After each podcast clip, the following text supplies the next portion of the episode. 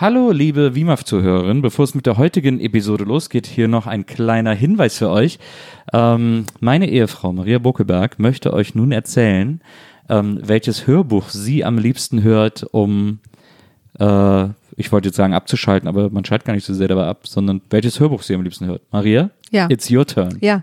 Und zwar äh, haben wir ja alle, ihr könnt euch daran erinnern, wir sind gemeinsam durch die Höhen und Tiefen der Harry Potter Welt gegangen in, in unserem Spezial Dezember. Und ich bin seitdem nicht mehr davon losgekommen und habe nochmal komplett angefangen, alle Hörbücher zu hören.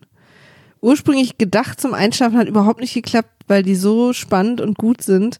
Und gerade wenn man eher die Filme guckt, vergisst man, wie, wie kleinteilig und noch viel, viel größer dieses Universum eigentlich noch ist. Und ähm, ich liebe diese Hörbücher jetzt.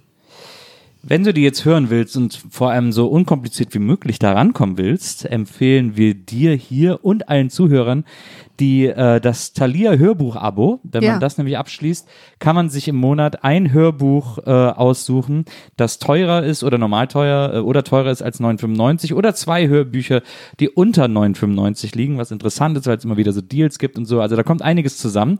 Kostet 9,95 im Monat und äh, das Coolste, ich finde eines der Key Features an diesem Hörbuch-Abo ist, dass man äh, die Files als MP3 bekommt. Also nicht irgendwie Ja, geschütztes super Sonderformat, sondern man kriegt das direkt als MP3 und kann das äh, überall abspielen, wo man MP3s abspielen kann. Und Dann nehme ich auch offline, weil ich höre die auch viel im Auto. na, das stimmt. Das machst du tatsächlich immer nur, wenn ich nicht dabei bin. Ja. Aber äh, das Nils immer noch kein riesen Harry Potter Fan, by the way. Wenn ihr aber jetzt sagt, äh, Hörbücher sind mein Ding und äh, das möchte ich gerne abonnieren äh, für, einen- für einen knappen Zehner im Monat, dann äh, haben wir auch eine, eine Domain für euch. Ja, und zwar ist das äh, thalia.de slash vimaf. Und da könnt ihr dann dieses Hörbuch-Abo einmal ausprobieren. So, das äh, ist das. Vielen Dank an Thalia für die Unterstützung des besten Podcasts aller Zeiten. Und jetzt geht's hier los mit Wima. Wir treffen uns in Hogwarts.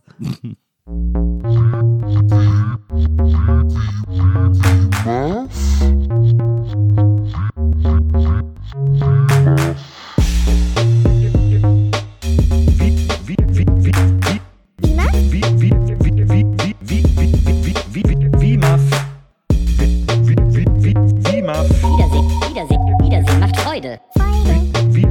Wiedersehen, Wiedersehen, Wiedersehen macht Freude.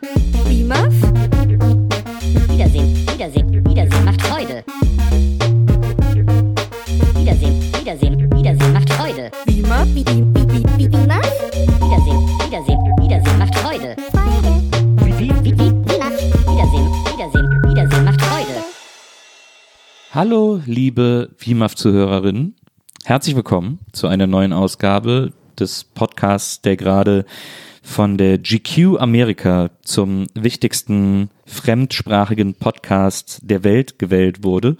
Ähm, da ist jedes Jahr eine große Wahl, in der eine prominente Jury aus, äh, die besetzt ist mit so Leuten wie, ähm, wie äh, Mickey Rook, ähm, und Dennis Rodman darüber entscheiden, äh, welche Podcasts, die sie nicht verstehen, äh, auf sie am sympathischsten wirken. Und da haben wir richtig massiv abgeräumt. Äh, eine einstimmige Juryentscheidung, dass WIMAF da ganz eindeutig auf Platz eins gehört. Und darüber freuen wir uns sehr. Wir nehmen diese Auszeichnung natürlich selbstverständlich an. Vielen Dank dafür, liebe GQ US. Thank you very much. GQ US and all your ambassadors and the jury, we, we take the prize and we uh, thank you very much. Ähm, warum sage ich die ganze Zeit we? Äh, das liegt nicht daran, dass ich äh, im Pluralis Majestatis spreche oder dass das meine große Liebes Lieblingskonsole ist, die ich so wahnsinnig vermisse, ähm, sondern es liegt daran, dass ich nicht alleine bin. Denn mit mir hier im, im Headquarter, im Studio, im WIMAF Studio, ist eine Frau, die ähm, ja die Geschichte geschrieben hat. Ähm, durch so viele Dinge, die sie getan hat, die niemals ein Mensch für möglich gehalten hätte. Und das größte dieser Dinge, ähm, die sie auf ihrer, auf ihrer Habenkarte verzeichnen kann, ist ähm, so toll zu sein, dass ich mich Hals über Kopf in sie verliebt habe und wir geheiratet haben. Dass sie, dass sie die Person ist, die es schafft, mich vor den Traualtar zu bringen. Ähm, das ist natürlich eine Sensation neben der fantastischen Arbeit, mit der sie uns jeden Tag beglückt. Deswegen heißen Sie an dieser Stelle herzlich willkommen, Maria Bokelberg. Hi. Äh, Ganz kurz, Nils. Ja. Du hast dich ja entschieden, jede Sendung mit einem, ich sag mal, halb- bis zweistündigen Vortrag über mich zu beginnen, den, für den ich dir natürlich sehr dankbar bin. Sehr gerne. äh, der aber natürlich auch den Start der Sendung immer ein bisschen schiebt.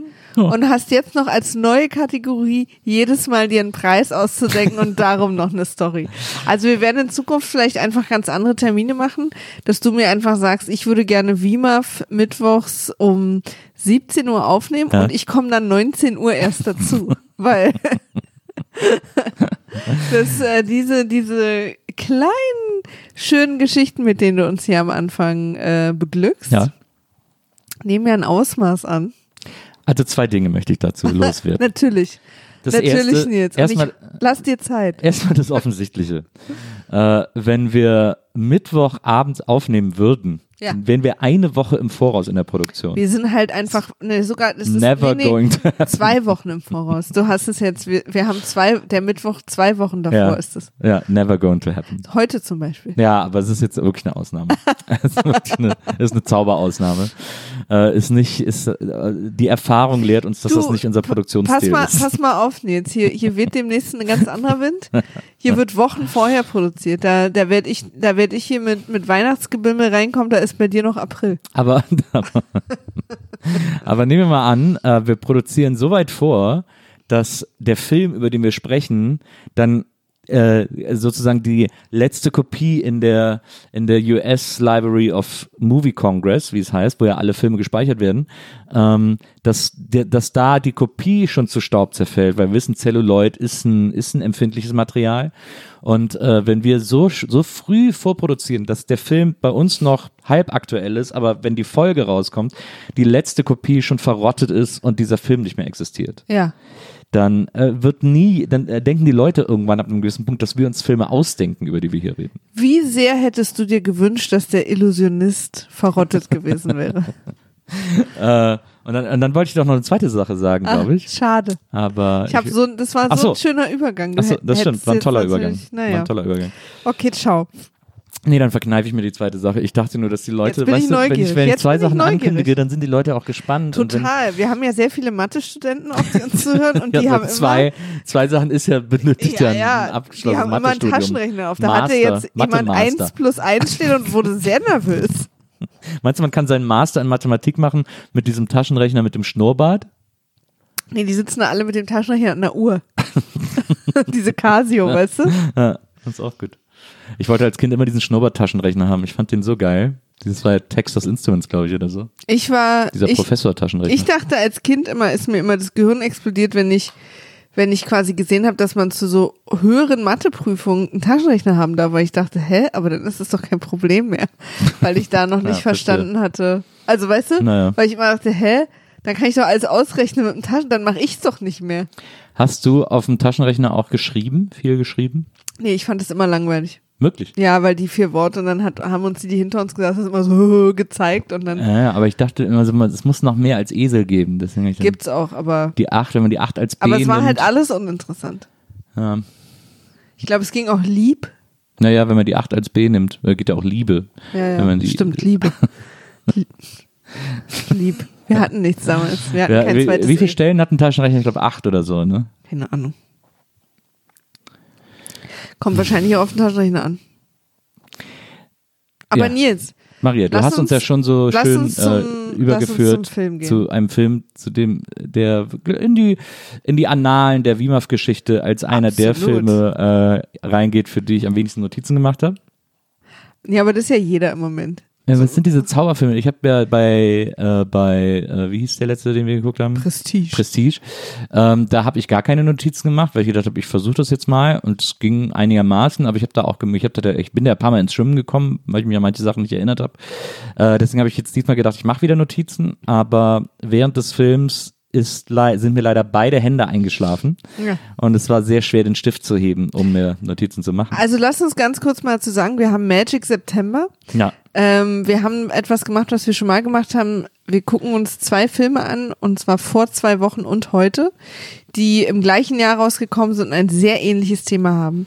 Äh, Twin Movies wird sowas auch im Internet genannt. Sind eigentlich Vulkan und Dantes Peak auch im gleichen Jahr Ja. erschienen? Ah, ja, okay.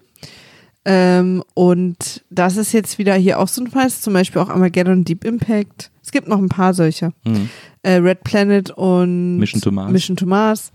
Und meistens gibt es da auch Geschichten dazu, dass es ursprünglich mal ein Produktionsteam war, die sich dann getrennt haben und Mhm. so. Mhm. In dem Fall weiß ich jetzt nicht, in, im Trivia stand nichts, außer dass die Sexszene immer nur eine Minute am Stück gefilmt werden konnte, weil sie nur mit Kerzen äh, den Raum erhellt haben und dann immer keine Luft mehr da drin war. Wo ich so denke, okay, wow. Okay, wow. Da weiß ich nicht mal, wo ich anfangen soll. Das, äh, aber es, ich finde, das sagt sehr viel über den Film aus. Ähm, mich hat, also der Film, ich habe so viele Fragen. Ich habe den auch überhaupt nicht verstanden. Also ich kann find, dir jede gibt, Frage beantworten. Es gibt so viele Lücken in diesem Film, die ich überhaupt nicht, die überhaupt keinen Sinn machen für mich. Also erstmal, warum ist der komplett in Sepia?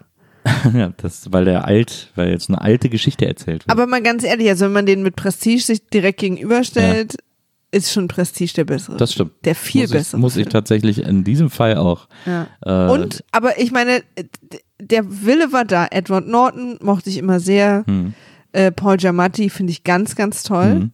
Jessica Biel, ja, tut auch nicht war sehr hübsch in diesem Film. Ja, ist wirklich sehr hübsch. Ähm, wen mochte ich noch? Ich fand auch den Schauspieler, weiß allerdings jetzt gar nicht, wie der, Der heißt. Prinz. Ja, den fand Ja, ich auch gut. Ich auch.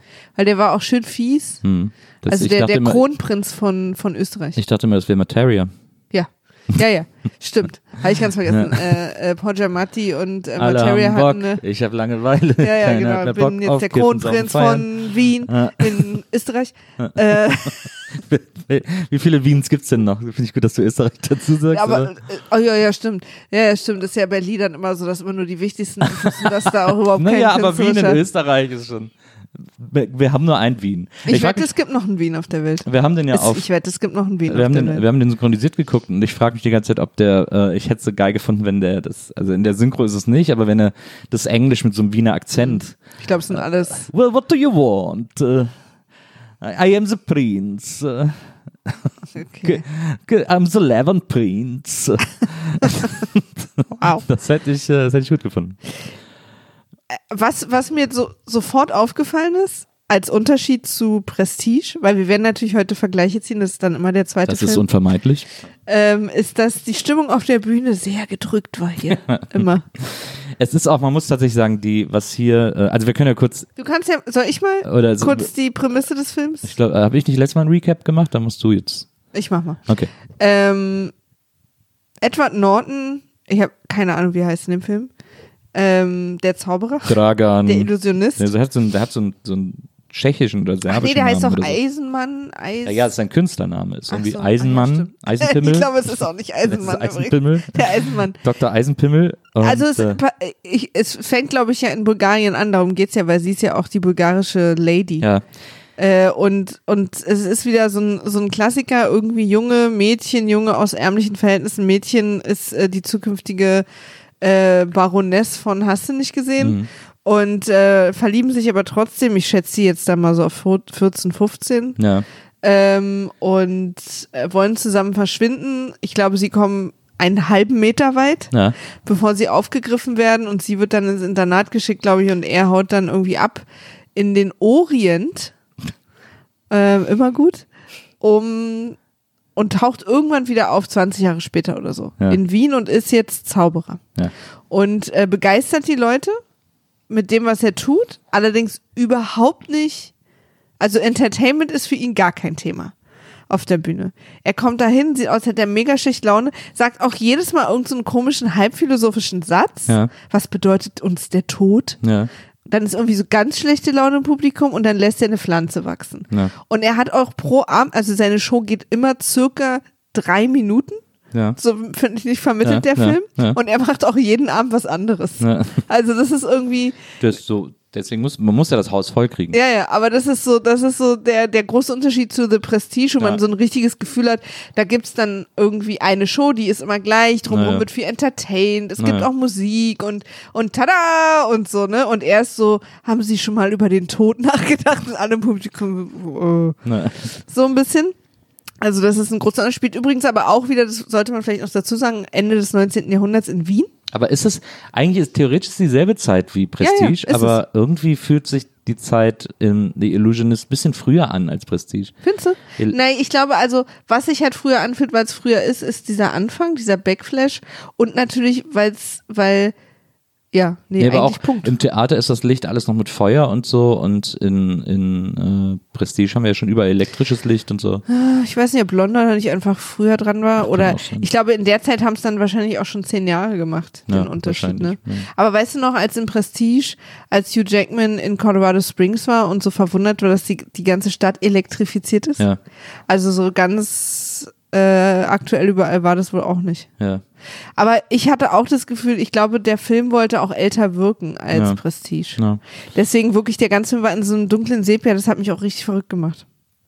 Das ist ja dann der Kronprinz von Österreich. Äh, Österreich. Das ist ja dann auch, was ist das? ist ja dann so die Zeit des Prager Fenstersturz oder so, ne? So ist das nicht da in der Ecke irgendwo? Ich weiß gar nicht, was das ist. Aber ähm, um das kurz abzuschließen, er kommt halt wieder und der österreichische Kronprinz lebt auch in Wien und ist jetzt verlobt mit äh, Frau der, der Baroness von Hast du nicht gesehen, in die halt am Anfang der junge Edward Norton verliebt war. Ja. Edward Norton hat eine Frisur, die Nils spektakulär fand Ja. und macht immer eine Schnute und Ja. ist insgesamt sehr schlecht drauf. Das ist der große Edward Norton Duckface-Film, muss man sagen. Mhm. Ich finde, er hat überhaupt keinen Charme und da hat er mich sehr an Christian Bale erinnert. Ja. Also beide sind so intensive Kopfzauberer, die auf der Bühne stehen und, und die auch gar keinen Spaß daran haben, sondern die so, die sich so reinleiden Ja. in, in, die, in die Zauberkunst, während ja Hugh Jackman eher äh, leichtfüßig Ja. gezaubert hat, Naja. bis halt alle gestorben sind, die ihm was bedeutet haben. Aber Also er kommt dann als Zauberer zurück in die Stadt und, äh, und sie ist mittlerweile so halb liiert mit dem Kronprinz. Also irgendwie so sie ist ihm wohl verlobt, versprochen glaube ich. quasi. Ja, so genau. quasi verlobt. Und zwar geht es dann natürlich um Politik, weil Österreich, nee, Ungarn, nicht Bulgarien. Ja. Weil sie ist, glaube ich, die Ungar oder Naja, die so. bulgarische? Ja, nee, was ist in Budapest? Äh, Ungarn. Ja, dann ist es, dann geht es um Ungarn, weil sie reden immer über Budapest. Ja. Sie ist sozusagen eine die ungarische Königsfamilie und diese Heirat soll eben diese beiden Länder zusammenbringen und ihn auch dann in Zukunft zum König von Ungarn machen. Genau, zum Kaiser. Nee. Ja, er will nämlich seinen Vater stürzen Und sein Vater ist ja der Kaiser. von Österreich. Ja. Genau. Und ähm, ja, also diese, diese polit- politische Gemengenlage damals, äh, die es da ja gab, äh, mit den ganzen Nachbarstaaten und so, ähm, wo es darum ging, sich zu einem großen Reich zu vereinen. Ähm, das sind auch so ein bisschen die Großmachtfantasien dieses Kronprinzen. Und ähm, der geht dann einen Abend, äh, weil er davon gehört hat, von seinem, von seinem Oberkommissar, gespielt von Paul Giamatti, geht der Prinz eines Abends äh, zu dieser zu, zu dieser neuen Zaubershow, äh, von der alle reden, äh, weil alle sagen, sei sehr spektakulär. Ähm, und geht da mit seiner Frau oder seiner zukünftigen hin. Und dann ähm, sagt der Zauberer, ich brauche jetzt einen Freiwilligen oder eine Freiwillige. Und da äh, jemand, der keine Angst vor dem Tod hat, sagt er so ganz äh, mystisch dazu. W Und- wärst du dann hochgegangen? Nö, aber ich wäre da sowieso nicht hochgegangen. Du wärst, aber du liebst doch Zaubern, so du wärst kein Kandidat, der Ja, auf die aber Bühne die gehen Show, würde? ich glaube, die Show hätte mir keinen Spaß gemacht. Das ist Nee. keine Show, die Freude Aber- verbreitet. Auf, auf keiner Seite. Nee, nee, nee, nee. Ist überhaupt auch, nicht. hat die auch gar nicht vor. Diese Show macht keine Die Freude. will, dass man ja. so ein bisschen geknickt nach Hause geht. Das stimmt. Mhm. Und ähm, und dann geht die geht die ungarische Ja, ja, der, Prinzessin der, geht dann der auf die Prinz Bühne. schickt sie. Sie will gar nicht, genau. aber er sagt, nimm mal sie hier. Ja, und sie ist so, hm, danke schön. Genau. Weil wir erfahren auch später, der Prinz hat so leicht sadistische Züge, vor allen Dingen Frauen gegenüber. Ja, er hat wohl auch schon mal jemand umgebracht erfahren. Ja, er hat eine Frau vom Balkon gestürzt. Ja. und äh, und dann geht sie aber ist allegedly, also mutmaßlich. Nein, aber wir können glaube ich relativ sicher sein, dass das Ja, aber ich will nicht, dass wir da Ärger kriegen irgendwie von der Filmpolizei. klar. Wenn, äh, wen hast du vorhin aufgezählt? Wer in der Jury von GQ ist? Gary Busy Mickey Rook, Ah, Gary ja. Busy nicht, nee, der hatte leider keine Zeit, Ja. der musste wieder äh, Seine eine Trump, kleine Trump-Kampagne äh, fahren. Okay. Aber äh, Mickey Rook und Dennis Rodman sind auf jeden Fall dabei. Ähm, und, Gute äh, Gruppe. Sie, dann kommt sie auf die Bühne und dann kriegt sie so einen roten Mantel an und wird vor den Spiegel gestellt und plötzlich macht das Spiegelbild was anderes als sie macht. Das ist der Zaubertrick. Ähm, Und, und das alle, Spiegelbild wird erschossen. Äh, Ja. nee, ähm, mit Äh, dem Schwert die- umgebracht. Und, und sie fällt dann auch so um und er fängt sie dann Genau, und so. genau. Und er erkennt sie dann wieder. da erkennen sie sich wieder. er erkennt sie wieder, als sie auf die Bühne kommt. Ja. Und äh, sie erkennt ihn dann beim Umkippen oder so. Und dann treffen sie sich heimlich und man merkt, die alte Liebe rostet nicht, äh, die ist immer noch da. Es gibt dann eine Sexszene aus dem Jahr 1986, wo nur über so Körper Mhm. kurz gefahren wird, man nicht genau weiß, welchen Part man gerade sieht und dann ist die Szene auch schon wieder vorbei. Mhm. Und ähm, ja, und dann geht damit geht dann der Konflikt los, weil sie will den Kronprinzen gar nicht heiraten und für ihn ist es aber gemachte Sache. Er braucht sie für sein Reich und um den um seinen Vater zu stürzen. Und sie wird auch übrigens immer verfolgt. Also die Polizei guckt immer, was sie so macht. Wahrscheinlich auch irgendwie ursprünglich im Auftrag des äh, Kronprinzen. Ja. Und Paul Giamatti, der übrigens, also er ist der sozusagen Polizeichef von Wien. Ja. Und er ist einerseits dem Kronprinzen hörig, aber wie sich rausstellt, auch einer gewissen Moral dann. Ja. Und er ist die ganze Zeit, also ich, der Film fängt übrigens an mit quasi so einer Art Vorschau, was ich ja liebe. Also er fängt ja mit dieser Verhaftung an, auf die wir später dann wieder kommen. Ja. Deswegen denkt man von Anfang an, Paul Giamatti ist böse. Weil er Edward Norton verhaftet Ja. in der ersten Szene. Ja. Also so, man denkt gleich, aha. Mhm. ist so der Gegenspieler. Aber es stellt sich raus, er ist, er ist ein sehr ambivalenter Charakter. Das ist eigentlich der einzige Charakter, den ich richtig mochte. Weil Ist der auch ist, Zauberfan. er ist Zauberfan und will und ist quasi tendenziell natürlich auf der Seite seines Prinzen. Ähm, und und und hat auch kein Problem damit, eben seine Geliebte zu verfolgen und so weiter und so fort. Und ähm, verhaftet dann auch äh, Edward Norton und äh, oder versucht zumindest und ist die ganze Zeit immer so dazwischen. Aber er hat immer die höhere Instanz und zwar die die die Gerechtigkeit, die die Ja. Justiz ist dann am Ende doch sozusagen immer die, der er am ehesten nachgeht. Ja. Und das fand ich ganz gut. Also, weil das für mich, das war, glaube ich, der einzige Twist für mich. Ja, es wird natürlich, der Kronprinz wird auch wirklich von Anfang an als absolutes Arschloch inszeniert. Ja, ganz Ähm, krass. So richtig so verwöhntes Kind irgendwie so. Er, Ähm. genau, er lädt dann den Zauberer zu sich nach Hause ein, Ja. vor Freunden, Hm. weil er quasi denkt, Kleine Privatzaubershow. ja, und weil er denkt, er ist schlauer. Also, wenn er quasi nur nah genug dran ist, kann er erklären, was der hier alles Er macht. will quasi dann auch jeden Trick dann sofort Ja. auflösen, Ja. nachdem, der, nachdem der gemacht wurde. Genau. Und failt schon beim ersten Mal, Ja. also kriegt schon den ersten Trick überhaupt nicht erklärt und so. Woraufhin äh, Edward Norton, der Zauberer, sagt, ja komm, pass auf, ich mach, weil der Typ sagt, dann machen Sie mal ohne Ihre Hilfsmittel. Sagt Edward Norton, kein Ding, könnte ich mal Ihr Schwert haben und dann lässt er sich das Schwert geben und dann macht er so einen Trick mit dem Schwert, dass er das Schwert so auf den Boden stellt und dann kann das keiner mehr aufheben, also keiner schafft es, das wegzunehmen. Auf die Spitze wirklich. Genau. Und dann kommt der, und dann kommt der Kronprinz und nimmt es und, und dann zwischen ihm und Edward Norton entsteht dann eine Sache.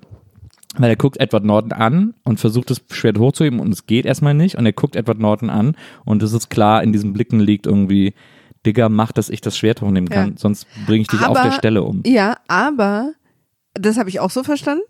Und dann war er aber trotzdem sauer und alle haben danach zu Edward Norton gesagt, warum haben sie das gemacht? Ja, und ich dachte, hä, aber er hat doch gemacht, was er wollte. Ja, aber Ich er hab's hat ihm ja, verstanden. aber er hat ihm ja, äh, Edward Norton hat ihm ja demonstriert, dass er die Macht über ihn hat. Edward Norton hat ihm demonstriert, dass es nur in seiner, in Edward Nortons Hand lag, ob der Prinz jetzt als, äh, als mächtiger Mann rüberkommt oder nicht. Und, und dadurch, dass er es nicht gleich geschafft hat, Genau.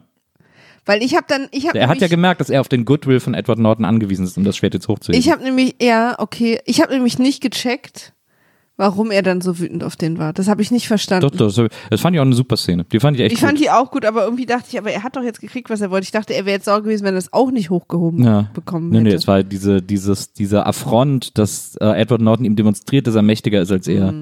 Das äh, geht für ihn gar nicht. Mhm, Ganz kurz, lass uns mal kurz die Zaubertricks einordnen. Ähm, ist das hier, ist das hier alles, also uns wird ja quasi jeder Trick, der sehr unmöglich scheint, Hm. erklärt damit, dass er die im Orient gelernt hat. damit wird es so wegerklärt. Ja. Aber haben wir es hier mit wieder so ein bisschen Magical Realism zu tun, wie in Prestige, oder sind das eigentlich wirklich alles Tricks? Ich finde, das ist eine der größten Schwächen dieses Films, äh, dass kein Trick erklärt wird. Also der Orangenbaum wird ein bisschen erklärt zum Ende hin. Aber ja nicht wirklich. Ja, aber, aber zumindest so weit erklärt, dass wir wissen, dass es ein Trick war. Ja, genau. Also Ähm, uns wird, uns wird so. schon vermittelt, dass alles eine genau. Mechanik Aber, ist. aber dafür sind dann die anderen Tricks zu advanced, um uns das, um uns Naja, zum Beispiel der, also das Schwert war für mich eigentlich das Schwierigste. Das Schwert und die Schmetterlinge. Das Schwert habe ich mir mit einem riesen Magneten unterm Ah, Boden ja. erklärt irgendwie. Weil die, ähm, diese, was wir später sehen, Geisterscheinung, die ja. Geister, die werden uns ja dann mit den Lampen erklärt. Naja. Also weißt du, die, wir sehen dann diese Projektor hinter der Bühne, wo er Naja. sagt, nee, die nehme ich nicht mit. Na. Ja, ja, aber trotzdem ist so, die Schmetterlinge zum Beispiel werden auch nie erklärt und die sind völlig unlogisch. Also das, es fliegen einmal zwei Schmetterlinge auf der Bühne, die das Taschentuch einer Dame im Publikum sozusagen tragen. Ich habe schon überlegt, dass die, das Taschentuch wäre schon zu schwer für zwei Schmetterlinge.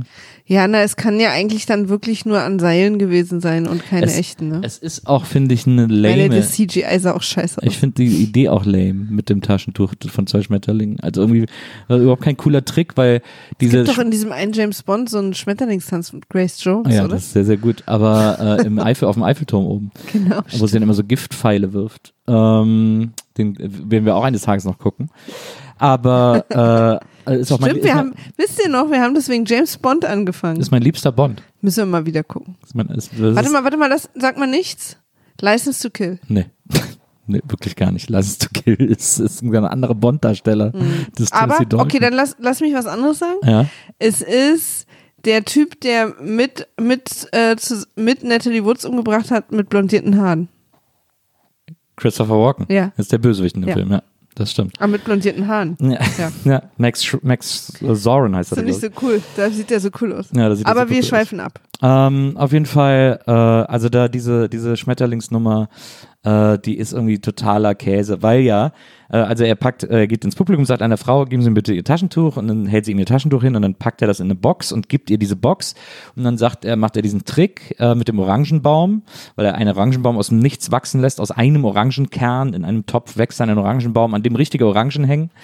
Ähm, und dann sind alle so, oh wow und so. Und dann äh, sagt er, und jetzt öffnen Sie bitte die Box. Und dann macht die Frau die Box auf, wo, weswegen die Kamera dann zu ihr ins Publikum schwenkt und sie zeigt die Box und sagt, die Box ist leer. Und dann schwenkt die Kamera auf die Bühne zurück und da kommt dann das Taschentuch angeflogen von zwei Schmetterlingen, die es halten. Ja. So ganz langsam, wie so eine, wie so eine amerikanische Fahne bei so einer Inauguration oder sowas.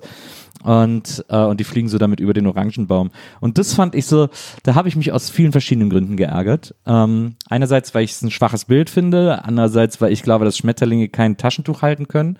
Und dann hat mich auch noch äh, genervt daran, dass die Bühne so weit und leer war, dass die Schmetterlinge, dass jeder gesehen haben muss, wie die Schmetterlinge ankommen, aber die Leute erst erstaunt sind, wenn die Schmetterlinge über dem Orangenbaum dieses Taschentuch haben. also das Taschentuch hätte von ganz hinten von der Bühne ja, ja, geflogen stimmt. kommen Oder vielleicht sind die von oben her. Naja. du hast natürlich total recht. Und das fand ich irgendwie, das Aber das, das, das war mir dann eine zu kleine Absurdität, dass sie mich gestört hatte. Mich hat das an sich schon gestört. ja, das mich, ich mich hat auch gestört, diese wahnsinnig schlechte Laune, die auf der Bühne verbreitet hat.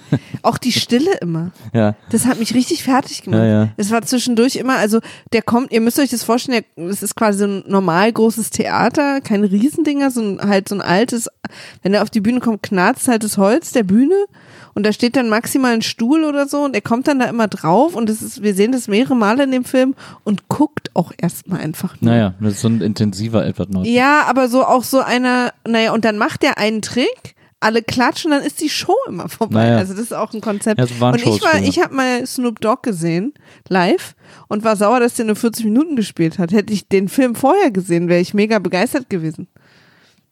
Ja, So wäre es gewesen. absolut. Ja, absolut. Also ich meine, Edward Norton Zaubertricks versus Snoop Dogg. ich überlege gerade, wie cool Ich das glaube, er war damals noch Snoop Doggy Dogg. Ich überlege gerade, wie cool das wäre, wenn Snoop Dogg eine Zaubershow machen würde. Ich glaube, er macht so jeden Abend eine Den Zaubershow. Leuten so Joints hinter den Ohren vorziehen und so. aus der, aus der Tasche cool. klauen. Naja, jedenfalls ähm, ist sozusagen. Also es, es geht dann, ich habe mich auch gefragt, worum geht's eigentlich in dem Film? Also eigentlich ist es ein Liebesfilm. Eigentlich geht's darum, dass äh, zwei große Lieben sich in Kinderzeiten finden als Erwachsene und dann verlieren als Erwachsene wiederfinden und merken, die Liebe ist noch genauso stark und irgendwie versuchen einen Weg finden, zusammenzukommen. Zufällig ist einer von den beiden jetzt Zauberer. So. Und, ähm, und dann sagt die, äh, was sagt, wie ist das? Ich vergesse den Begriff Baroness Teschner oder Tescher oder irgendwie so. Äh, ich weiß auch, Baroness ist auch falsch, die sagen immer ein anderes Wort, aber ich komme gerade nicht drauf. Ähm, will sich dann vom Kronprinzen trennen Ja. und sagt ihm, that's it. und er flippt halt total aus, auch betrunken und so Ja. und rennt ihr in die in den Stall hinterher, dann hören wir schreien und dann ähm, reitet ihr Pferd weg mit ihr drauf Ja. und sie liegt so drauf und vermeintlich hat er sie jetzt sozusagen erstochen oder Ja. was auch immer, Ja. irgendwie umgebracht und ihr Pferd rennt jetzt raus. Interessant finde ich schon, dass mehrere Wachen auf dem Hof stehen, alle die Tür aufmachen, dass das Pferd mit ihr quasi tot drauf auch rausrennen kann. Das finde ich schon geil. Ähm, wir sehen am nächsten Tag, dass das Pferd allein zurückkommt. Ich frage mich aber schon, wer hat denn das Pferd? Also wie kam es denn überhaupt darauf? Gut. Ähm, und sie ist jetzt quasi verschwunden. Am nächsten Tag kommt das Pferd allein zurück und man sucht sie dann und findet sie dann tot im Fluss. Es ist auch eh so, ein, so eine weirde Szene, wie sie wie quasi ihre Leiche auf dem Pferd wegreitet, sich aber irgendwie noch kurz am Sattel richtig hinsetzt und so. Ja. Äh, man sieht es auch und man sieht aber nicht den Mord, der passiert so im Off und das ist ja immer die Anmeldung für, aha, das ist die Story, Ich, ich war überrascht. Hast du es gewusst? Wie es ausgegangen ist. Nee, Ja. nee, aber das, aber jetzt, aber ich habe dann in dem Moment kapiert, okay, darum wird es jetzt die ganze Zeit gehen. Wer hat sie wie, wann, Ach wo so, ja, umgebracht? Also genau. da wird es dann zu so einem, zu so einem äh, Whodunit. Ja. Und, Genau, äh, und dann, genau, dass, dass man dann, ja, und dann, ja. Also weil es ist halt eindeutig, alle Okay, Beweise, wow. alle, Falls jemand mich äh, auch für eine Moderation buchen will, jederzeit möglich. es wird dann sehr schnell eindeutig, dass alle äh, Beweise auf den Kronprinzen zuführen, weil Ja. ähm, es werden äh, Edelsteine gefunden, die auf seinem Schwert als Sein Applikation berühmtes Schwert, sind. Genau. Und das, äh, und ich finde das einen interessanten Prozess, weil der, also Edward Norton behauptet es die ganze Zeit schon. Ja. Er sagt, ja, er hat sie umgebracht, sie wollte ihn verlassen und mit mir weggehen. Und du merkst richtig, wie Paul Giamatti, der Inspektor, das nicht wahrhaben will, weil er auch weiß, was es bedeutet. Ja. Für seine Zukunft, für seine Karriere. und, ja, und vor allem auch das Protokoll schreiben zu müssen. Oh. Ja. Aber so man merkt so richtig, wie er sich dagegen wehrt, Ja. dass es der Kronprinz äh, ein Verdächtiger ist Ja. und dann am Ende auch die Beweise einfach wirklich mehr und mehr auf den Kronprinzen hinweisen, spürst du so richtig diesen Kampf, weil der Kronprinz sagt, also als er ihn dann konfrontiert, sagt der Kronprinz auch, Sie wissen, dass sie hiermit auch ihre Zukunft aufgeben. Sie wollten vielleicht mal Bürgermeister werden oder Ja. auch Adliger und das hat sich jetzt dann jetzt erledigt. Ja. Und das finde ich ganz interessant. Ähm, ich mochte Paul Giamattis Charakter total, weil er ist ja auch ehrgeizig, er ist ja auch getrieben, er will ja am Anfang, kriecht er ihm ja auch in den Arsch und hilft ihm, seine Frauen zu überwachen und so. Aber es gibt halt eine Grenze für ihn und er will halt auch nicht, und da fand ich auch interessant, wie das Publikum reagiert hat oder quasi die Bürger von Wien, Ja. die wollen halt keinen äh, Mörder zum Kaiser haben. Und der Kaiser lebt noch, er ist ja bisher nur der Kronprinz, aber es ist ja quasi in der, Ja. in der äh, Hier- Hierarchie, wie Ja. heißt es, kommt er ja als nächstes. Und das finde ich total interessant, dass es gerade so äh, Ende 19. Jahrhundert wahrscheinlich auch dieser, das Kippen war von, von wie, wie mächtig sind denn noch die Königsfamilien? Also die dürfen Ja. sich auch nicht mehr alles erlauben. Ja. Und es gehen halt auch schon die Gerüchte in der Stadt um, dass der Kronprinz schon mal eine Frau hops hat gehen lassen. Ja. So, ne? Ja. Und das finde ich halt echt, äh, das mag ich total, dass, dass der auch nicht machen kann, was er will, dass der Wille des Volkes und die, und der- Unmut des Volkes für ihn eine echte Gefahr ist. Und tatsächlich auch der Oberkommissar auch dann irgendwie gegen ihn ermittelt. Ja, und der äh, ermittelt aber in alle Richtungen, also ähm, äh, äh, auch, auch unser Zauberer Edward Norton äh, wird dann mal verhaftet beziehungsweise seine Show äh, gesperrt, denn äh, er macht weiter seine Zaubershow, die Leute gehen jeden Abend hin, er hat eine neue Nummer gelernt und Er hat zwar auch sein ganzes Personal ausgetauscht. hat sein ganzes Personal ausgetauscht, hat jetzt nur noch so asiatische Männer Ja. äh, als Personal und ähm, In, in, weißt du noch, in, ähm, ähm, in Prestige hatte der irgendwann nur noch Blinde, Hugh Ja. Jackman. Und, äh, und Man kriegt so, so schwer gutes Personal jetzt. Das stimmt, ja. Und zu der Zeit vor allem Hörf. ähm, und äh, macht jetzt so eine Nummer, äh, macht jetzt eine Geisterbeschwörung. Ähm, wir sehen so eine der ersten Versionen, wo so ein verwirrter junger Mann plötzlich halb auf einem Tisch erscheint und sagt, wo bin ich, wer seid ihr und so. Und die Leute sind alle, oh, wow, was ist das Also denn? quasi so eine, also schon auch in Farbe und so, aber so eine durchsichtige Ja, so Rauchversion. wie so ein Hologramm im Grunde genommen. Genau. Und äh, War es ja dann auch. diese, diese Nummer advanced er dann sogar noch, nicht mehr ein halber Körper auf dem Tisch, sondern er schafft es, einen ganzen Geist herbeizubeschwören, Kraft seiner Gedanken. Man sieht auch, dass es richtig anstrengend für ihn ist. Er schwitzt und so und Und das ähm, ist jetzt übrigens seine neue Show. Er sitzt nur noch traurig Ja. guckend auf der Bühne Ja. und, und streckt so den Arm vor sich aus und fängt so an zu zittern, Ja. bis quasi das, dieser Geist erscheint und dann bricht er auch immer so erschöpft in sich zusammen. hat auch so verheulte Augen und so. Ja. Und äh, irgendwann fängt es an, dass der Geist immer nur noch äh, die Prinzessin ist. Die Ja. Prinzessin von Ungarn, äh, seine große Liebe, die wir ja auch tot gesehen haben, als Wasserleiche im Fluss treibend. Und äh, bevor schon sie erscheint, sondern andere Geister äh, fangen quasi das Publikum damals noch eher, ähm, also damals wurde ja noch eher, glaube ich, ins spirituelle Dinge geglaubt und Leben nach dem Tod und so. Ja. Also heute würde sowas ja auch nicht mehr funktionieren, aber die Leute waren dann, haben sofort geglaubt, dass das Leute aus der Welt der Toten sind und haben die dann Sachen gefragt. So, wie ist es Ja. da drüben? Wie geht's dir und so? Ja. Und deswegen, als dann eben die, Die Prinzessin? die Prinzessin da war, haben, weil es offensichtlich die ganze Stadt beschäftigt, wer hat die Prinzessin umgebracht, haben sie sie dann sofort gefragt, wer hat dich umgebracht und so, wer, was ist dir passiert? Und Na. sie antwortet natürlich ein bisschen kryptisch und, und irgendwie so, ich wollte nicht mit ihm zusammen sein. Mit wem? Mit wem? Und dann rufen alle so rein und dann kommt einen Abend ja auch der Kronprinz verkleidet als, In Disguise. Ne? als normaler Mann. Ja, sie rückt nicht mit der Sprache raus, sie sagt es nicht. Ähm, wir wissen später warum, aber sie sagt nie, es gibt nie den Moment, in dem sie sagt, der Kronprinz hat mich umgebracht. Ähm, Aber sie redet von ihrem Medaillon. genau, sie sagt, ihr Medaillon ist weg und, äh, ähm, und sie weiß nicht, wo es ist. Und sie muss es verloren haben. Und dann verschwindet sie immer wieder, weil sie offensichtlich nur für einen kurzen Zeitraum beschworen werden kann. Weil Ähm, Edward ist ja auch völlig erschöpft. und dann wieder und dann wieder äh, zurück muss in das in das Reich der Toten. Und das äh, entfacht natürlich einen gewissen Aufruhr auch in der Bevölkerung, die sagen, naja, das die, eigentlich ist das Ding relativ klar, das muss ja der Kronprinz gewesen sein. Ähm, und man merkt, dass es in der Bevölkerung kippt und äh, dann werden äh, dann lässt der Kommissar sogar Leute verhaften, die in dieser Show sagen, war es der Kronprinz? Ähm, die werden dann verhaftet, äh, weil der nicht kritisiert werden darf und dann wird auch der Zauberer verhaftet.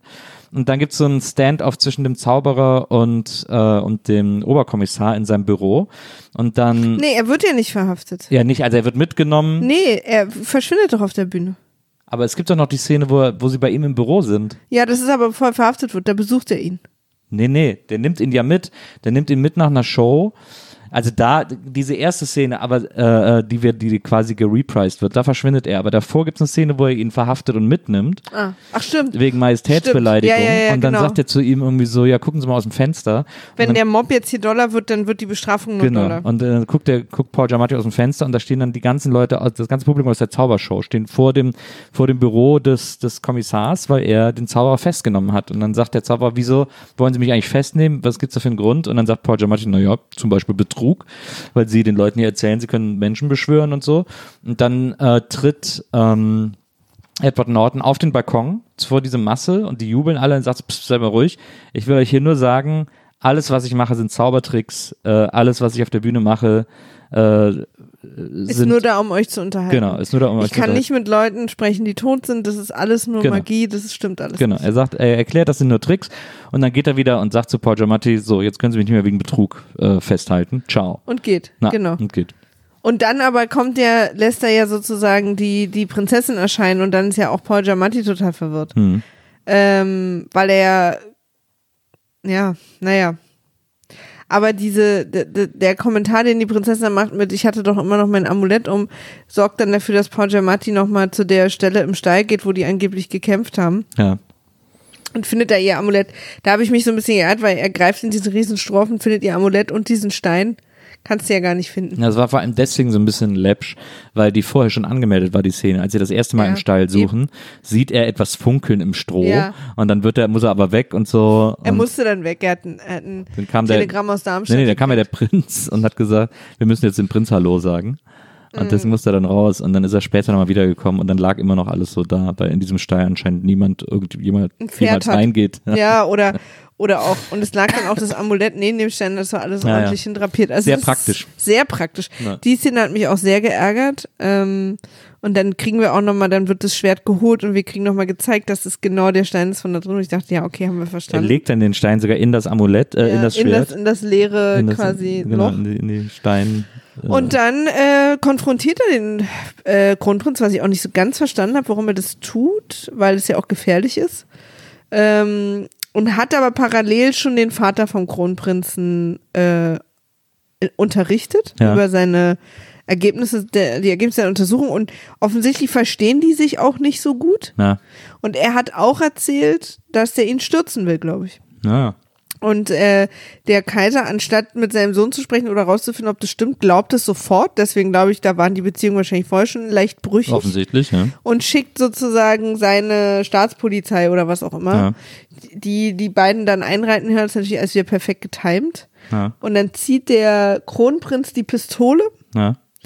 und man denkt natürlich, er schießt jetzt Paul Giamatti, aber am Ende flippt er nochmal aus, ich wollte doch nur das Beste fürs Land und richtet sich selbst. Na. Äh, Wenn ihr euch jetzt fragt, was mit Edward Norton in der Zwischenzeit passiert ist, der ist verschwunden auf einer Show, als er verhaftet werden sollte, auf einer späten. Genau. Ist er selber zum Hat sich Geist dann geworden. selber, äh, hat sich dann selber in Luft aufgelöst, Genau. genau. äh, und keiner weiß, wo er ist oder was mit ihm passiert ist oder so. Und jetzt richtet sich der, der Kronprinz auch noch selbst und ähm, ja, Und Paul Giam- Giamatti wird über ihn beugend gefunden, ja. aber offensichtlich ist das kein Problem. Ne, der hatte die Pistole noch in der Hand, die qualmende. Ja. Naja, aber trotzdem. Ja, aber das glaubt man irgendwie, dass der keinen Grund dafür hätte. Aber er verliert trotzdem seinen Job. Ja, er verliert seinen Job. Ähm, Weil er sagt ja dann zu ihm, ich bin der ehemalige Hauptkommissar. ja, draußen dann. Naja, das, das, als das Ach so, Kind. ja. weißt Ja, ja, du, genau. Deswegen, also daran, daher wissen wir das auch nur. Ja, Was, wobei ich jetzt nicht weiß, ob das bedeutet, er ist auf- oder abgestiegen. ich hatte das Gefühl, wäre er aufgestiegen, aber. Ah ja, das ähm, kann auch sein. Also er geht dann raus. Klar, und dann natürlich kann sein, dass der Kaiser ihn dann befördert hat. ist so ein ne? bisschen Zeit vergangen und dann äh, kommt ein Junge, ich habe hier was für Sie. So ein Straßenjunge, er wird dann noch angerempelt von jemandem, so super offensichtlich. Und dann kommt ein Junge und gibt ihm ein Paket, äh, ein anonymes, und dann macht er das auf und dann ist da drin die Mappe, in der der Orangenbaum-Trick erklärt wird. Weil Den dieser, er von Anfang an wissen wollte. Genau, weil dieser Orangenbaum-Trick ist das, was ihn am allermeisten fasziniert hat. Er wollte die ganze Zeit wissen, wie machen sie das, dass sie einen Orangenbaum wachsen lassen. Und äh, gab sogar in der Zwischenzeit hat er schon mal die Mappe gefunden, auf der steht äh, Orangenbaum. Da war dann aber der Zettel drin, in dem steht, wie das Medaillon funktioniert, das Ja. er dann findet. Auch alles sehr, who knows. Übrigens, äh, das haben wir noch ganz vergessen, als er das Medaillon findet ähm, im Stall, erinnert er sich wieder an diese, an, oder er hat sie sogar dabei, diese Anleitung, wie das Medaillon funktioniert. Ja. Denn das Medaillon ist wie so eine, sieht so pillenförmig Mhm. und er muss das dann so drehen und wird es zu einem Herz und das kann er dann aufklappen. Und da Eigentlich ist dann ein schöner, Foto schöner drin. Mechanismus. Ja. Und da ist dann so ein Foto drin, wie in so einem alten Bilderanhänger äh, von dem von Young Edward Norton. Ja. Äh, und dieses Bild fällt dann ins Stroh direkt neben den Edelstein, Ja. der dann noch im Stroh liegt. So, so passieren die Dinge in dem Film. so wahnsinnig so passieren die Dinge in dem. Film. Ähm, äh, Genau, jedenfalls hat er die Mappe und da ist dann der echte Trick Genau. drin. Und deswegen denkt er so, "Hö, hö", und ruft diesem Jungen hinterher, wer hat dir das gegeben? Ja, Herr Eisenmann. Ich, so heißt er übrigens. Eisenpimmel, ja. Nicht. Ja, Herr Eisenpimmel. Und dann ist Edward Norton natürlich ganz aufgeregt und, und sieht dann irgendwie so einen Paul alten Giamatti. Mann. Was? Paul Giamatti ist Paul. Giamatti ist ganz ja. aufgeregt und sieht dann diesen alten Mann oder irgendwie so, der dann gerade weggeht und denkt, "Oh, das ist der bestimmt, das ist auch der, der mich angeremmt hat, weil er auch merkt, dass das äh, Amulett weg ist Genau. und rennt dem hinterher. Dann gibt es so eine kurze Pseudo-Verfolgungsjagd, Na. wo keiner richtig schnell ist Na. und sich beide hätten kriegen können, also ohne Probleme, Ja. die am Bahnhof endet Mhm. und aber quasi Paul Giamatti kurz zu spät ankommt und dieser Mann im Zug und weg ist. Ja. Und dann haben wir, und da dachte ich, jetzt hat doch jemand hier wirklich versucht, äh, die üblichen Verdächtigen zu machen. Es ist übrigens, Oder? es ist übrigens, es ist Es übrigens ist doch eins zu eins die Kaiser-Szene Der- vom Ende. der äh, Zeitungsjunge oder der Botenjunge ist der letzte, der in diesem Film spricht. Ab jetzt ist alles nur noch nonverbal. Die ganze Verfolgungsjagd, äh, niemand Also spricht Flashbacks, mehr. da wird noch und, gesprochen, aber nicht mehr im, in der Jetztzeit. und, äh, und dann ist diese Verfolgungsjagd. Nee, das spricht, das spricht auch in den Flashbacks spricht überhaupt keiner mehr. Da spricht einfach keiner Doch, mehr. doch, doch, doch. Man hört ja zum Beispiel diese Szene nochmal, als Paul Giamatti sich auf dem Bahnhof versteckt und dann diese beiden, also Edward Ach so, Norton ja. und der alte Mann von dann, Na und das wird nochmal gespielt. Stimmt, Also das ja, hört man stimmt. schon nochmal. Aber es ist irgendwie plötzlich, es wird so seltsam still und, äh, und dann steht Paul Giamatti am Zug und dann äh, sieht er auch nicht mehr, wen er sucht. Aber da am Bahnhof Der Zug fällt, fährt auch weg, also der Zug fährt fährt vor weg. seiner Nase weg. und da am Bahnhof checkt er plötzlich, Bauen sich sehr guter Kommissar, by the way.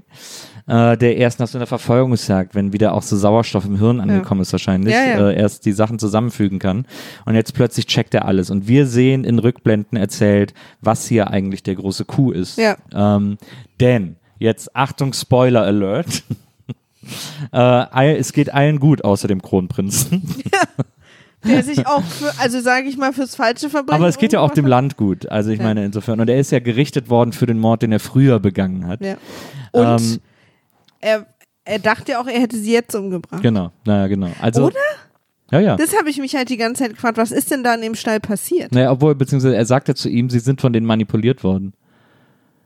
Sagt der Kronprinz ja sogar noch zu Paul Giamatti. Ja, ja, nee, aber was ist denn da passiert im Stall eigentlich? Keine Ahnung, er wird wahrscheinlich einmal mit dem Schwert auf sie draufgehauen haben und sie ist dann, Aber das hat sie ja eigentlich großes Glück, dass sie nicht wirklich gestorben naja, ist. klar.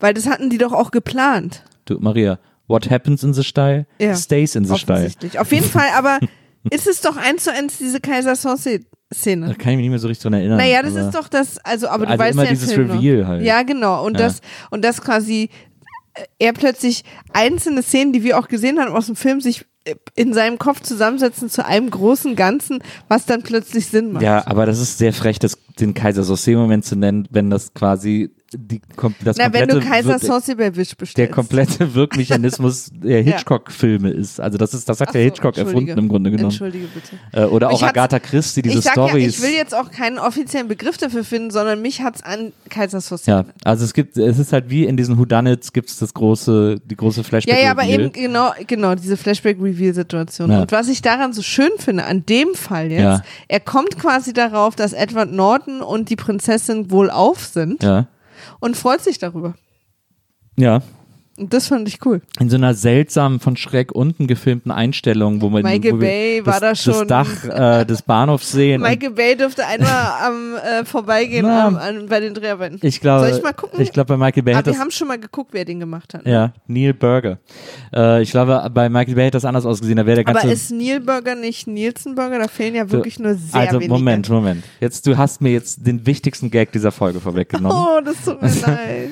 Denn äh, ich wollte die ganze Zeit sagen, wenn der Regisseur seine Mitte gefunden hätte äh, auf so eine in so einer japanisch spirituellen Art äh, und das unbedingt uns in seinem Namen hätte mitteilen wollen, dann würde er sich Neil Zen Burger nennen.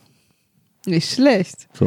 Oh, es tut mir leid, dass Macht ich da nichts. schon vorher, Na, aber nichts. du weißt einfach, dass ich, dass ich immer auf der Suche bin nach Dingen, die wie du Du, bei dir ist Assoziationen halt müssen raus. Äh, deswegen, äh, weil ich hätte ich das früher machen müssen. Aber ähm, ist halt gefährlich mit mir. ne, Du weißt, mein Gehirn kann überall hingehen. ne, Assoziationsspiel ist gefährlich. Hast du übrigens gesehen, also ähm, die Prinzessin kriegt ja einmal eine geklatscht. Ja. Wie übertrieben rot sie ihre Wange geschminkt haben.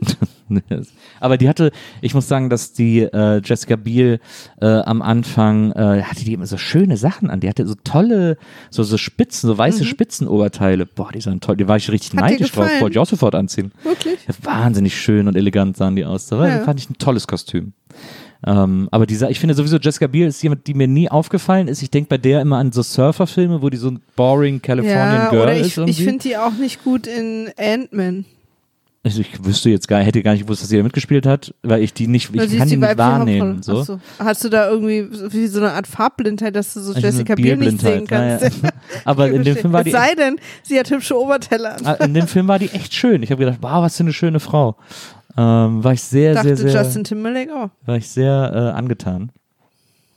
Sag Ähm, doch mal, wir sind ja eigentlich ich- durch, ne? Ja, ich, also es gibt aber ein paar Sachen noch. Also äh, am Schluss übrigens, äh, um das zu erklären, wird es dann quasi so aufgelöst, dass äh, ja, dass die beiden das die ganze Zeit geplant haben, dass er sie mit einem Gift, äh, mit einem Gegengift wieder zurückgeholt hat. Also sie hat so dieses klassische äh, Romeo und Julia Gift geschluckt, was sie tot wirken lässt, und er hat sie dann mit einem Gegengift wieder ins Leben zurückgeholt. Und der Arzt, der gesagt hat, ich bin der Arzt der Familie, war auch mit im Spiel. Genau, der Arzt, der ihren Tod bestätigt hat vom Kommissar, war eigentlich äh, jemand, den, äh, den Edward Norton vorher am Bahnhof äh, abgeholt hat. Da sah der nur etwas zerzauselter aus. Äh, und das, das fällt jetzt Giamatti wieder ein und wir kriegen das auch direkt äh, verglichen und können das dann auch erkennen, weil ich habe die auch gar nicht zusammengebracht, diese beiden Figuren. Ich auch nicht. Sehr schlau, irgendwie das so so zu machen. Ja. Äh, das fand ich tatsächlich ganz gut. Und Ja. dann wird also erklärt, dass das, dass das eben dieser Trick war, ähm, um äh, ja, um auch Rache zu nehmen am Kronprinzen und auch um von ihm loszukommen und so.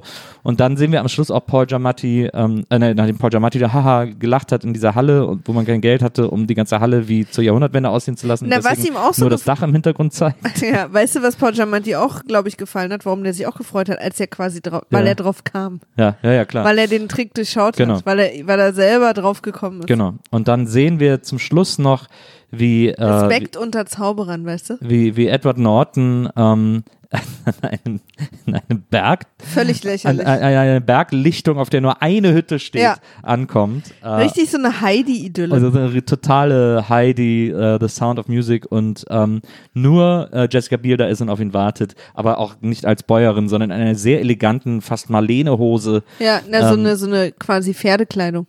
und So da, sagt man das ja. Und ihn da empfängt. Ja. Das- Und die Hütte wow. auch übrigens, also wenn das stimmt, dass das, Ja. dass sie da jetzt wohnen, Ja. dann gute Nacht, Marie. Ja. Weil das war wirklich so eine Hütte, wo so eine, wir, so eine Strohhütte eigentlich. ja, aber auch nur so ein Raum, wo, wo du quasi eigentlich nur die Gabeln abstellst. Ein Tiny House. Ja. Tiny- Aber ein in Ti- blöd. Ein Tiny House in blöd. Ja. Auf einer Lichtung. Als äh, in der Tiny Schweiz. Häuser noch was Blödes. Ja. Also es ist echt völlig unlogisch, dieses Ende. Äh, da versucht man so sehr auf Idylle zu gehen, ähm, aber naja, sei es Ja, drum. anstatt dass sie irgendwie eine kleine Wohnung in Ja, Budapest haben oder so, whatever. ne? Sind Also- sie jetzt plötzlich in Bergen, haben keinen Sie Strom können auch in mehr. einem Bergdorf sein, aber dass Ja. sie da alleine auf einer Lichtung, das scheint mir dann doch sehr. Und er hat auch sein ganzes Geld verschenkt Ja, an seinen Kumpi aus dem Theater. ja. Das heißt, er hat jetzt auch nichts Auch mehr. so eine komische Nebenrolle. Seine Familie denkt, sie ist tot. Auch so eine unnötige Nebenfigur eigentlich, sein Kumpel, weil Warum der hat eigentlich eigentlich nichts nicht- mit der ganzen Handlung zu tun. Ja. Eigentlich müssen sie jetzt beide wieder in Orient. Das ist eigentlich nur, damit er sich einmal mit irgendwem nett unterhält. Dafür ist Das, dieser Kumpel ja, dass da. wir so ein bisschen das Gefühl kriegen, dass er doch ein Mensch ist. Ja, ist ja auch am Anfang, deswegen lassen sie ihn ja auch den Waisenkindern, den zaubert er Geld hervor, als sie ihn Stimmt. auf der Straße anbetteln. und dann wir, kippt er die aber einfach irgendwann das Geld Na nur noch so auf sie drauf. ja, ja, damit wir so Ich merken, dachte, okay, damit wir direkt von Anfang an wissen, ist ein guter White Mensch. Savior. Ist ein guter Mensch. Ja. Ähm, ich habe äh, ich hab mir die ich habe mir Notizen gemacht während des Films und habe dann äh, ich habe normalerweise muss man wissen immer so oh, ich schreibe ungefähr so zwei Notizbuch kleine Notizbuchseiten voll äh, mit äh, mit Notizen, wenn ich einen Film gucke für WIMAF. In dem Fall ist das nicht mal eine halbe Seite. Also die Seite war ein Drittel voll. Äh, da stehen solche Notizen wie Duckface Norton, die 1986 Sexszene, äh, Neil Zenberger habe ich da sogar auch, zitternde Titel habe ich noch äh, und Jessica Biel Oberteile. Und äh, die nächste, die letzte Notiz, die ich nach dieser Drittelseite aufgeschrieben habe, ist, wer schreibt denn so einen Film? Ja. Das ist, das war für mich, das, das war für mich ab der Hälfte des Films die große Frage, weil der nie zu keinem Zeitpunkt weiß, was er uns eigentlich erzählen will Nee, und was er für ein Film Das sein habe ich will. auch, ich habe mir auch geschrieben, worum geht's hier eigentlich? Man muss auch mal sagen, am Anfang ist einfach diese ewig lange Rückblende, die uns quasi die Teenage Years von äh, Beale und Norton erzählt. Und da haben sie die Sepia-Schere noch ein bisschen höher gedreht. Da haben sie sogar, da ist sogar eine Vignette auf dem Bild, also dass das Stimmt. Bild am Rand dunkel oh, ist. Und dass es so wackelt. dass das so wackelt, so Ja. stummfilmmäßig äh, und Sepia. Und da, und da muss man auch mal sagen, haben sie zwei Teenager gecastet, die wirklich gar nicht wie ihre Erwachsenen Überhaupt nicht. Ichs aussehen. Wirklich gar Das ist nicht. wirklich der Hammer, Nö. wie gar nicht Komplett die, wie sie einfach. aussehen. Ach so, das sollten die sein. Ja, jetzt haben wir die schon bezahlt. Das, das ist wirklich sagenhaft. Weil Also, die Leute werden ja vorher bezahlt. naja, das fand ich wirklich sagenhaft, wie sehr, also wie er da gecastet hat, ähm, war mir tatsächlich ein absolutes Rätsel. Ich habe auch, wie gesagt, ganz am Anfang fällt einem so auf, dass die Titel zittern. Äh, das lässt sich dann schnell erklären, dadurch, dass der Film so wirken soll, als sei er alt, mh, aber immer sehr modern inszeniert ist. Äh, also völlig inkonsequent durchgezogen, auch diese Idee. Ja, Äh, was für ein Quatsch. Ich fand es auch komisch. Also die Optik hat mir leider gar nicht gefallen, obwohl ich ja eigentlich, also bei Prestige wiederum mochte ich sie total, also diese Jahrhundertwende-Optik mag ich Ja, eigentlich. ja. Aber dieses übertriebene Gelb immer die ganze Zeit Ja. fand ich einfach total scheiße. Ich fand auch, dass sie cool aussah. Ich fand auch Edward Norton relativ cool. Die Haare sahen super aus von Edward Ja, Norton. aber sein Bart hat's dann wieder. Ja, der Bart war scheiße, aber die Haare, die hätte ich auch gerne. Das ist eine super Frisur, finde ich. Mir ist auch echt zum ersten Mal aufgefallen, was für ein kleines Gesicht er hat. Ja. Das ist wirklich, findet, da findet sehr viel, sehr gedrängelt in der Mitte des Wenn mit dem Gesichtes viel. Haar ist, dann macht das Gesicht kleiner natürlich. Äh, Und der hat ja eh schon, der guckt ja auch immer so und hat so einen kleinen Mund und so. Hat so auch echt Duckface die ganze Zeit. Hallo, Ja. ich bin Edward. Hi. Aber so irgendwie auch diese ganze Stimmung mir war es dann auch alles irgendwie viel zu klein und dann diese Machtkämpfe zwischen diesen Männern und so, also das fand ich irgendwie anstrengend. Ich mochte wirklich echt Paul Giamatti total, seine Rolle mochte ich total gern. Aber ich, Ich- mag den auch einfach sehr. Ich würde gerne wissen, wie viel aus dem Film auf Actual Events basiert, ähm, weil, Also laut Trivia habe ich nichts gefunden. achso, weil am Anfang steht, es ist basiert auf irgendeinem Steht- Buch, wirklich? aber es kann ja auch ein fiktives so. Buch sein. Fällt mir Ja, aber mir fällt auch gerade ein, die Trivia-Seite ist für solche Sachen, für solche Infos auch gar nicht da. Aber ich guck mal kurz auf Wikipedia. Es basiert irgendwie auf dem Buch Eisenmann oder so. Also so wie eben dieser Zauberer hieß. Jetzt habe ich bei Wikipedia übrigens Wikipedia eingegeben. Es klingelt übrigens gleich an der Tür. Warum, warum tut es das? Wir sind noch verabredet. Ah ja. Verstehe. Gut, Vielleicht kommen wir deswegen auch jetzt zum Ende. mysteriöse Maria-Ansage für Mein alle Bruder Zuhörer. ne, vielleicht kommt ja auch ein Zauberer. Dein Bruder ist ja auch eine Art Zauberer. Ich äh, finde, also back to back, ich habe ja äh, wahrscheinlich, ähm, also ihr, um euch das mal zeitlich einzuordnen, wenn wir das ja aufnehmen, Ja. ja, okay, Ach so, ich muss reagieren. manchmal- Entschuldigung, ich dachte, du redest nicht- mit ich den bin- Hörern. Du bist der Einzige im Raum, dessen Ah ja, Reaktion ich wahrnehmen kann. Ähm, wenn diese Folge erscheint, äh, ja, nee, also wir nehmen diese Nils? Folge auf. Kann ich dir irgendwie helfen? Nee, also ich erkläre es euch kurz. Wir nehmen diese Folge gerade auf, bevor die erste Magie-Folge erscheint, bevor die Prestige-Folge erscheint. Ja. Aber ich habe das schon so ein bisschen gesensed im, auf Twitter zum Beispiel, als wir angekündigt haben, Prestige zu machen, waren einige Leute sehr aufgeregt. Ja, das stimmt. Und da das- haben sich richtig viele Leute Und das musste gefreut. ich ein bisschen dämpfen, diese Erwartung. Ähm, weil viele, viele Leute sagen, das ist mein Lieblings-Nolan und da habe ich jetzt schon im Vorfeld gesagt, Leute, äh, es wird euch nicht so unbedingt gefallen, was ich dazu zu sagen habe, weil ich bei dieser Aufnahme zu Prestige irgendwie grumpy war. Äh, ich weiß nicht warum, vielleicht war es Müdigkeit. Ich bin ja auch, ich mag Nolan ja auch einfach nicht und habe deswegen schon so, Ich so dachte, eine das blöde, wäre so der Hauptgrund so eine gewesen. blöde Anti-Nolan-Brille aufgehabt und so, ähm, weil ich gedacht habe, so, oh Mann, der, das nervt immer dieses, dieses Gehabe und dieses, dieses Prätentiöse und so. Ähm, also deswegen, äh, wenn ihr das hier hört, dann werden sich wahnsinnig viele schon über die Prestige-Folge vermutlich aufgeregt, geärgert oder geweint haben. Ähm, ich muss aber jetzt heute sagen, back to back, beide Filme äh, im Vergleich, ähm, dass Prestige tausendmal besser ist als The Illusionist. Ähm, ich, äh, was daran liegt, dass Prestige viel mehr eingeht auf, ähm, auf die Physis von Zaubertricks. Äh, ich finde, Prestige beweist uns viel mehr, wie so Zaubertricks, äh, wie die im Raum sind, wie die funktionieren, wie auch so eine Zaubershow funktioniert und so, äh, was The Illusionist gar nicht macht. Bei Illusionist ist die Zauberei so ein komisches Gimmick, was uns die ganze Zeit auch als so halb wahr verkauft wird, als so, kann das nicht vielleicht doch Magie sein? Wohingegen lustigerweise bei Prestige äh, am Ende sogar wirkliche Zauberei steht und uns das verkauft wird als, das ist aber Technik, das ist hier, das ist quasi eine erfundene Zauberei, die Tesla erfunden hat, so. Ja. Ähm, also der ja auch nicht, der das ja nicht als Magie erfunden hat, sondern als, als Elektrizität. Also das finde ich einen, interess einen interessanten Vergleich zwischen den beiden. Ähm, weil da, weil da Prestige für mich doch tatsächlich sehr weit die Nase vorn hat. Auch wenn es kein guter Film ist, was mir bei beiden Filmen nervt, ist dieses Prätentiöse und dieses Hoho, wir benutzen Zaubertricks, um euch alle reinzulegen. Ähm, und äh, wie gesagt, bei Now You See Me zum Beispiel ist das ja von Anfang an klar, da lasse ich mich doch noch viel mehr darauf ein, aber die beiden Filme wollen so ein bisschen erst wirken, als wären sie Dramen oder so. Ähm, das hat mir bei beiden nicht gefallen, aber ich finde, dass die Zauberei in Prestige viel ansehnlicher ist und viel aufregender und viel mehr Zauberei ist, ähm, als sie das in, in The Illusionist ist. The Illusionist ist auch ein scheiß Titel, da- das ist doch gar nicht. Hä? Weil dann, da habe ich auch zwischendurch dran gedacht, wenn der Film The Illusionist heißt, dann muss das ja hier gerade alles eine Illusion sein. Also darf ich das nicht glauben, obwohl der Film die ganze Zeit will, dass ich glaube, dass der wirklich zaubern kann. Äh, das habe ich nicht kapiert. Das fand ich äh, völliger Scheißtitel. Ach, Ich hatte so das. Gefühl, ich, ich hatte vor allen Dingen das Gefühl, das Gefühl, dass, äh, dass äh, quasi äh, in Wien um die Jahrhundertwende rum Zauberer Illusionisten genannt wurden. Ich glaube, also ich hatte das Gefühl, das ist sozusagen einfach nur seine Bezeichnung. Ja, aber äh, wie lahm. Es ist ja auch, ich, ich, äh, Das, äh, ja. also ich kann doch nicht die Filme einfach nur nach dem Beruf der Hauptfigur benennen. Das ist doch, also klar, bei Taxi Driver sehe ich es noch ein, aber, Ja. äh, aber darüber hinaus ist das irgendwie, finde ich, völlig daneben. Dann hätte der Film lieber Eisenmann heißen sollen. Eisenheim hieß er übrigens, habe ich gerade gesehen. Eisenheim. Eisenhower.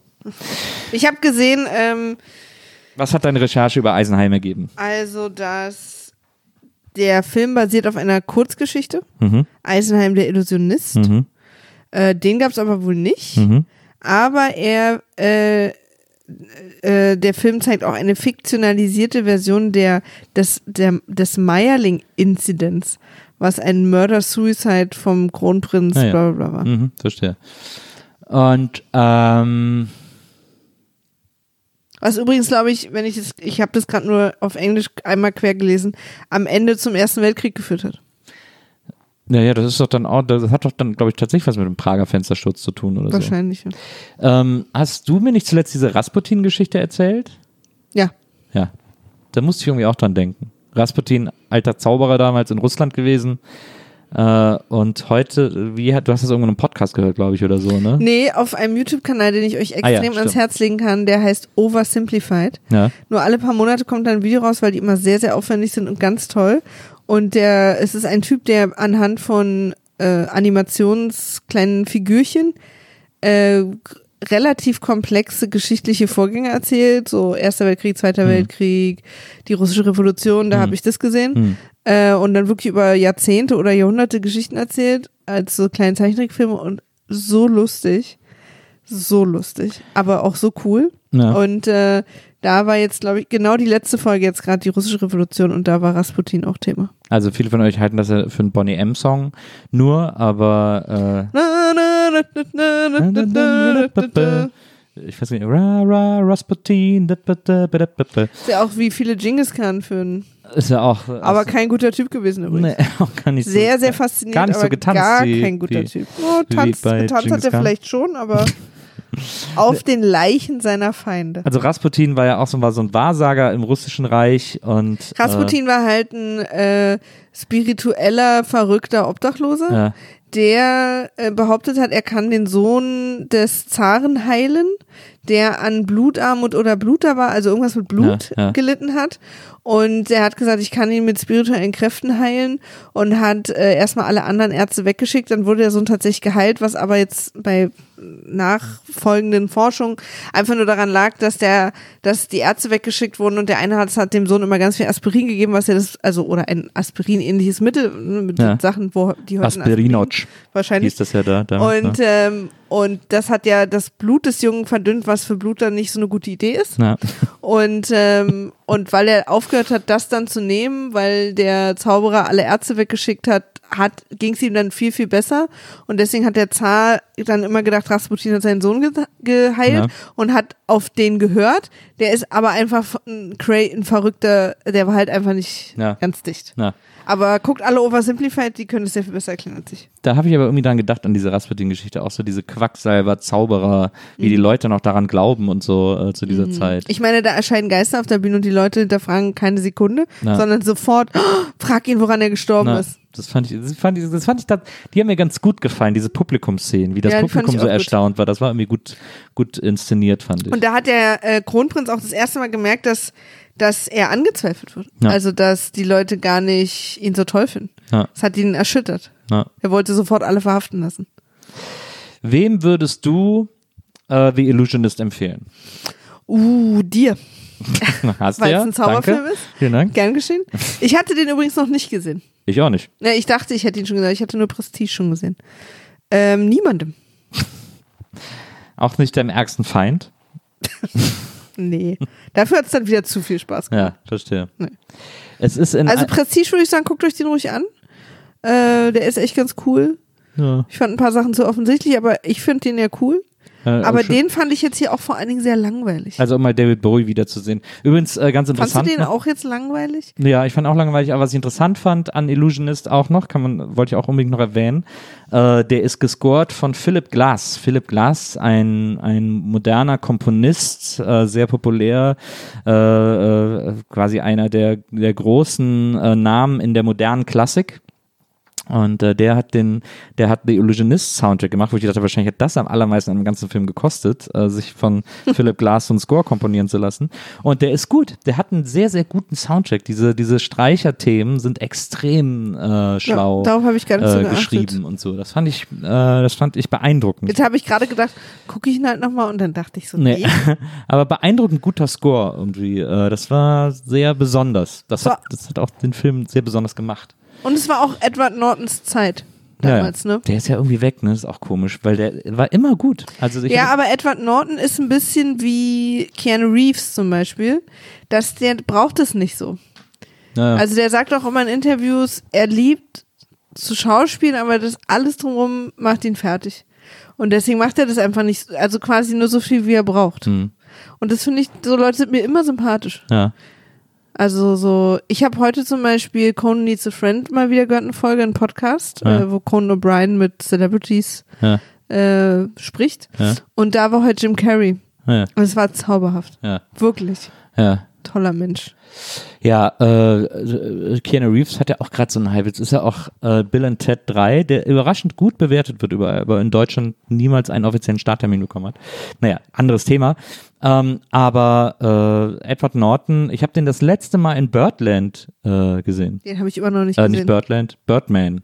Birdman. Birdman habe ich aber immer noch nicht gesehen. Toller Film. Ja, ich, ich weiß, weiß nicht, ob er dir gefällt. sehen. Äh, Michael Keaton, ne? Ja, ich weiß nicht, ob er dir gefällt, aber Nee? ich fand ihn richtig gut. Warum? Ist mit Erschrecken? Nee, Gruselig? aber er ist halt so leicht arty irgendwie. Ach, naja, manchmal kann ich das schon. Aber ich, Ich habe auch feine, ich habe auch feine Seiten in mir. der ist auch nur geil besetzt. Da ist auch Zach Galifianakis äh, und so weiter und so fort. Alle toll. Aber ich finde den bestimmt gut. Ja. Guckt, guckt Birdman, falls ihr ihn noch nicht Ich gesehen mochte habt. ja auch Drive, der war ja auch so arty. Der war wirklich nicht arty, der war Fati. ähm, aber Birdman, toller Soundtrack, nur mit so Jazz-Schlagzeug. Ähm, ja, The Illusionist, ihr müsst ihn nicht gucken, wenn ihr ihn noch nicht gesehen habt. Äh, wenn ihr noch gucken wollt, dann macht's nicht. guckt was anderes. Guckt, guckt euch das Loch in der Wand an. Ähm, das ist ähnlich unterhaltsam und äh, ähnlich überraschend wahrscheinlich auch. Aber wir, Wir haben jetzt Back-to-Back gesehen und äh, dieses Duell hat eindeutig äh, Prestige gewonnen. Ich finde diese, findest du diese Twin-Film-Sache lustig? Ja, ich Wollen wir find die das noch super. ein bisschen Ich find, das sollten wir ein bisschen Dann weitermachen. schlagt uns mal welche vor. Ja. Im, also bei, für dich müssen sie im gleichen Jahr erschienen sein. Naja, oder so nah aneinander, finde Ja. ich, weil dann finde ich auch diese Vergleichbarkeit viel Ich interessanter. habe auch die ganze Zeit überlegt, was mir Weil, weil so ich finde jetzt, weil wenn du, weil du hattest ja auch noch andere Zauberfilme Ja. vorgeschlagen, Ja. aber dann ist es ja nicht mehr dieser Gag. Also, Na weil natürlich gibt es viele Zauberfilme. Ja. Ich habe überlegt, was es noch alles so für Zaubererfilme gibt. Ja, ich weiß. Diese neue Yosemite-Filme, jetzt gerade ist einer auf Disney Plus, Magic Camp mit Gillian äh, Jacobs. Mhm. Ähm, naja, egal. Ähm, wie, das ist eine gute Idee. Schlagt uns das vor. Wenn ihr uns das vorschlagen wollt, welche Twin-Filme es gibt, also am besten zeitlich nah beieinander und eben das gleiche Grundthema, so wie Es äh, gibt ja übrigens äh, Webseiten, wo die aufgezählt werden. Ja, so wie Vulkan und Dantes Peak und eben jetzt Illusionist und Prestige, dann schreibt uns das gerne äh, per E-Mail, weil vielleicht haben wir nicht alles gefunden, obwohl Maria eine sehr gute Rechercheurin ist. Ähm, aber auch uns entgehen solche Dinge. Äh, schreibt uns das gerne an unsere E-Mail-Adresse, die folgendermaßen lautet. vimaf.poolartists.de Und dann äh, gucken wir uns das genauer an. Wenn ihr uns das öffentlich schreiben wollt, weil ihr sozusagen den Druck der Masse braucht, äh, ähnlich wie hier in äh, The Illusionist das Volk dafür gesorgt hat, dass der Zauberer gehen darf, dann könnt ihr uns natürlich öffentlich outcallen mit den Twin-Filmen, die euch einfallen, unter unserer, äh, unter unserem Twitter-Handle äh, @vimaf war weg Weil Vimaf schon weg war. und dann können wir euch da ignorieren. Ähm, natürlich nicht. Also äh, wenn es Sinn macht, dann äh, ihr kennt das, ihr kennt das Spiel.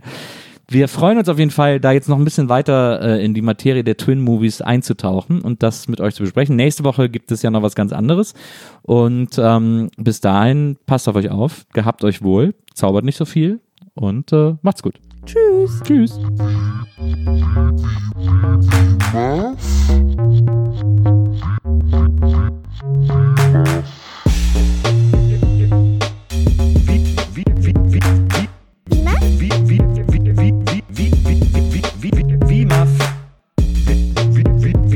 Wiedersehen, Wiedersehen, Wiedersehen macht Freude. Wie, wie, wie, Wimaf. Wiedersehen, Wiedersehen, Wiedersehen macht Freude. Wimaf? Wiedersehen, Wiedersehen, Wiedersehen macht Freude. Wiedersehen, Wiedersehen, Wiedersehen macht Freude. Wimaf? Wimaf?